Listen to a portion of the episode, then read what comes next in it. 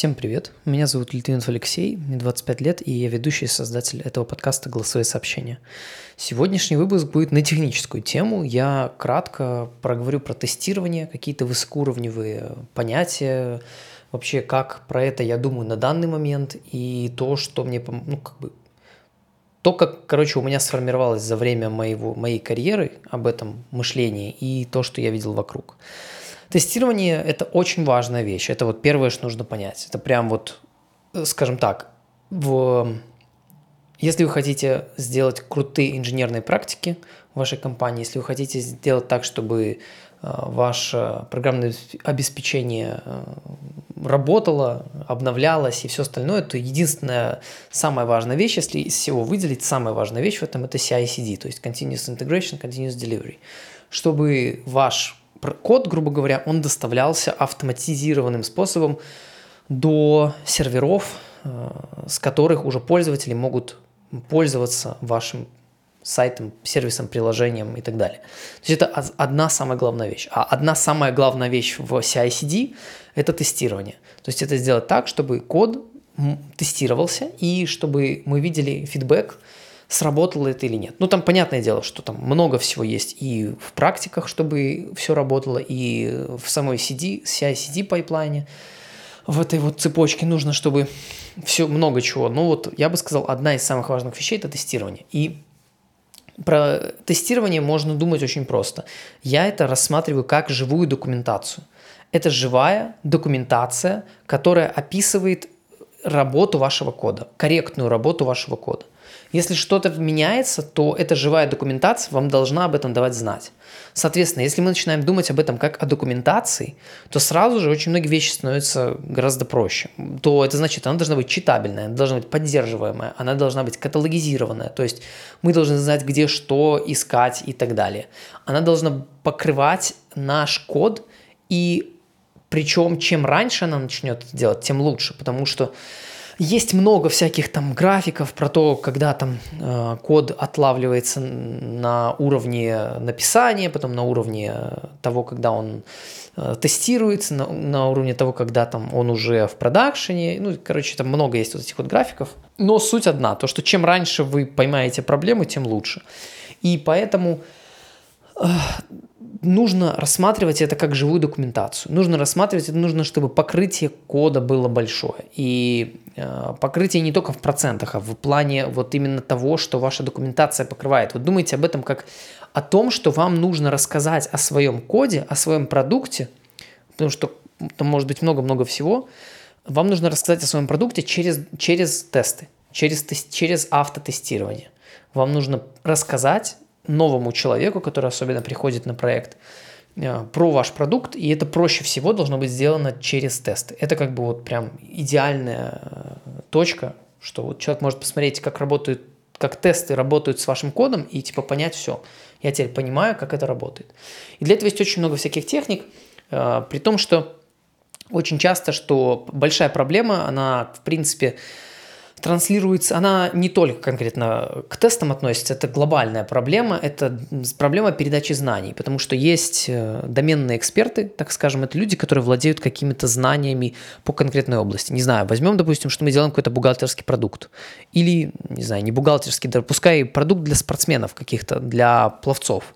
И у них есть своя терминология, у них есть свои знания, у них есть свои как бы э, понятия, понимание того, как должно работать что-то. Или программное обеспечение для врачей, для медицины. Там тоже огромное количество терминологий, понятий, как что должно, где что должно, какое, где должны совпадать какие данные каких приборов. Если там не совпадает с этого и с этого вот такие-то показатели, значит это некорректный, и надо об этом сказать. Значит, показатель первого был некорректный, если второй показал там, не знаю, два прибора, один и два взаимозависимых показателя. Один из них показал, что такая температура X, другой показал, что влажность B. И получается, что это не может быть такого. И, соответственно, это должно тоже быть учтено. И вот то, как они это формулируют, как они это говорят, это вот некие доменные знания. И э, нам, как людям, которые вообще разбираются с кодом, а, не знаю, там, кто угодно, начиная с уровня там архитектора, заканчивая разработчиками и тестировщиками, аналитиками. Нужно понимать язык вот этого бизнеса, язык э, домена, язык области, в которой мы сейчас работаем. Это называется ubiquitous language в DDD.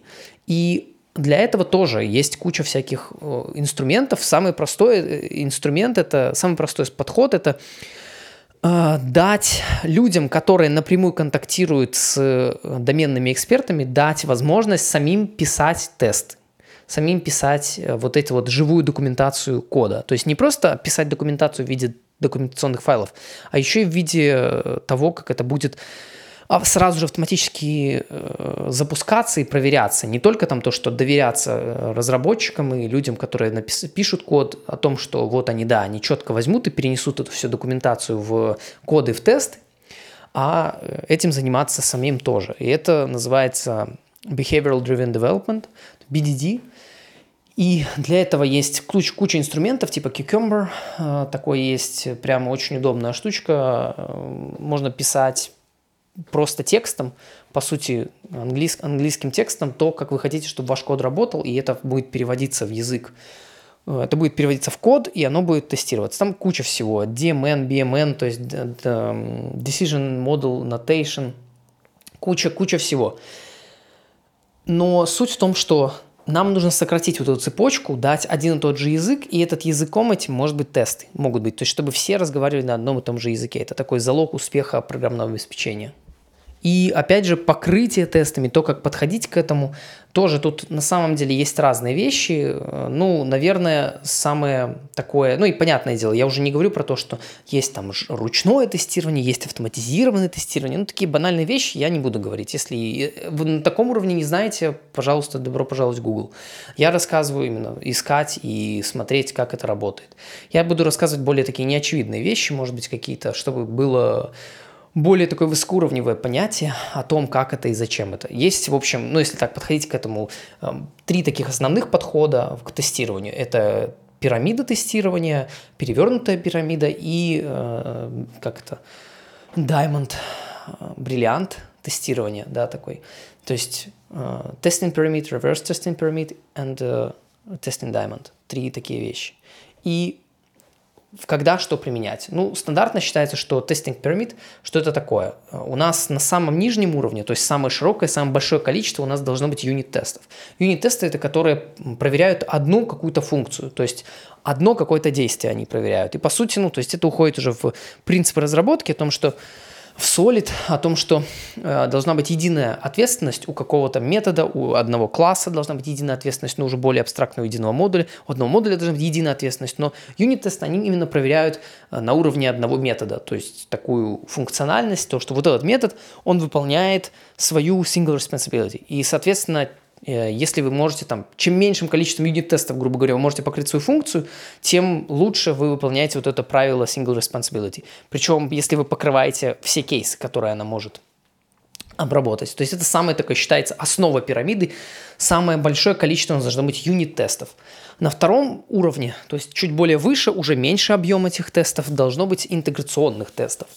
И это тесты, которые интегрируют, ну, опять же, понятие абстрактное, то есть можно по-разному. В разных источниках вы найдете разную информацию, но вы можете думать об этом так, что они интегрируют разные части кода. То есть интеграционный тест – это может быть некий тест, который тестирует от, э, начиная от того, что создать пользователя проверить, создался ли он правильно и удалить его, и может быть даже столько операций в интеграционном тесте. Может быть одна операция – это создать пользователя, и там куча-куча функций вместе в себя. То есть это некая интеграция разных кусочков э, вашего кода в одной какой-то бизнес-функции. То есть интеграция в рамках одной небольшой бизнес-функции. И есть также end-to-end тесты, это самая верхняя часть пирамиды, э, которая, ну, как бы верхушка, скажем так. Это, их должно быть еще меньше. То есть юнитов дофига, э, интеграционных чуть меньше, end-to-end тестов еще меньше, их вообще там минимальное количество. Это тесты, которые э, тестируют все user flow, то есть весь э, путь пользователя от и до. То есть, опять же, это не должно быть весь путь пользователя в одном тесте всего приложения за всю историю, как он может вообще его использовать. Это должно быть какой-то отдельный его user flow. То есть зашел, допустим, э, пользователь зашел в приложение, э, создал товар, добавил его в корзину, купил. End-to-end. Все, он закончился, этот тест. То есть это больше, чем интеграционный. Мы уже тестируем много отдельных бизнес-функций в рамках приложения, но путь пользователя – это один. И опять же, определение пути пользователя может быть разное. Там UX-дизайнер, возможно, даст другое еще определение какое-то. Но суть в том, что это должно быть вот один путь end-to-end тесты. И так как они большие, так как они сложные, они очень, очень много на чем зависят, от чего, то от, от многих функций, бизнес-функций приложения, каждая бизнес-функция может зависеть от кучи функций, методов, кода самого, и поэтому их должно быть наименьшее количество, и, но зато они тоже необходимы. То есть чисто интеграционными тестами, как бы понимаете, все три необходимы. Почему? Потому что если у нас, допустим, работают все по отдельности функций, то есть на уровне юнит-тестов, то и методы, то в принципе мы можем сказать, что да, они работают, но взаимодействуют ли они друг с другом корректно, хрен его знает. То же самое на уровне интеграционных тестов. Можем сказать, что какие-то бизнес-функции создания пользователя, допустим, работает, но какой, какой гарант, что также работает и, э, один, как бы сказать, и то, что выше, то есть как работает ли, как это как user flow, когда мы создали, потом добавили корзину, добавили в корзину какой-то товар, потом удалили его. То есть как три таких связанных бизнес-функций. Будут ли они работать или нет?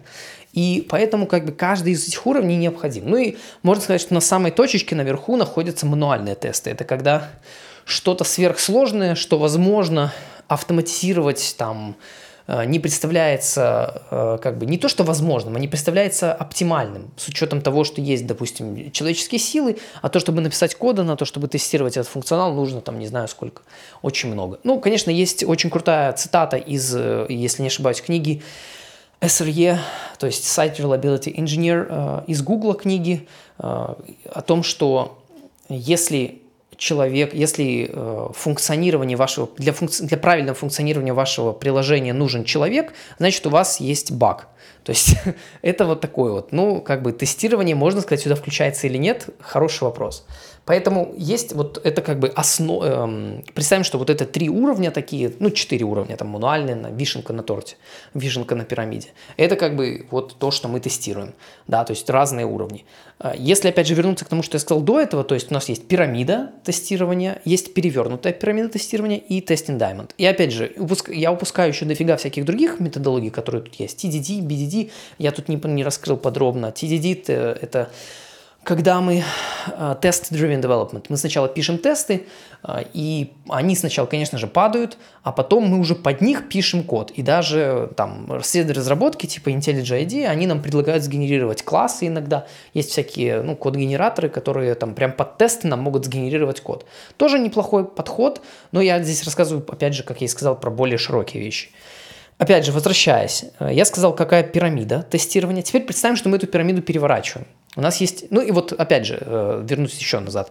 Вот эта пирамида тестирования, это считается стандартная э, схема, как стоит тестировать приложение. Это такой золотой стандарт, вот типа вот так вот. Тестировать какие-то приложения, которые у нас есть, или компоненты, сервисы какие-то. Эм, опять же, нам фрактально, то есть там может быть пирамиды, могут быть внутри и так далее.